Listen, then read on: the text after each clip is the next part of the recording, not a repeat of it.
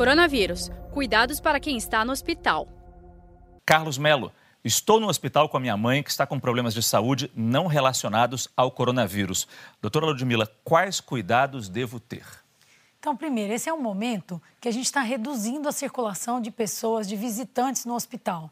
Mas, é claro, existem casos individuais, os idosos, muitas vezes, eles precisam de um acompanhante.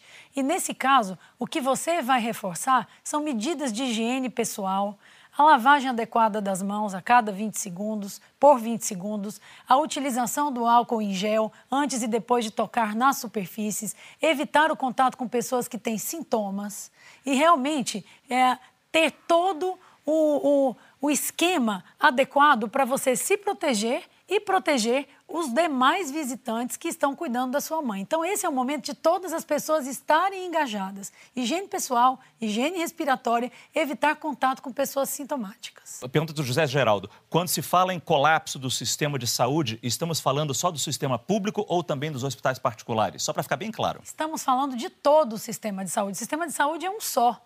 Por mais que a gente tenha um pouco mais de leito no sistema privado do que no público, nesse momento, todos estão correndo o mesmo risco. Então, mesmo você que tem um sistema de convênio, que paga o convênio, você corre um risco de não ser atendido por não ter UTI, por não ter respirador. Então, o risco de colapso é de todo o sistema de saúde. As informações que a gente recebe nas UTIs de hospitais privados é que tem muita gente de Covid-19 nessas UTIs em hospitais Sem particulares. Dúvida. Os hospitais particulares estão lotados de pacientes em enfermarias e em UTIs. Mais um motivo, de novo, fique em casa, evite o colapso do sistema de saúde. Pois é, não é hora de ficar doente agora para não superlotar os hospitais. Saiba mais em g1.com.br barra coronavírus.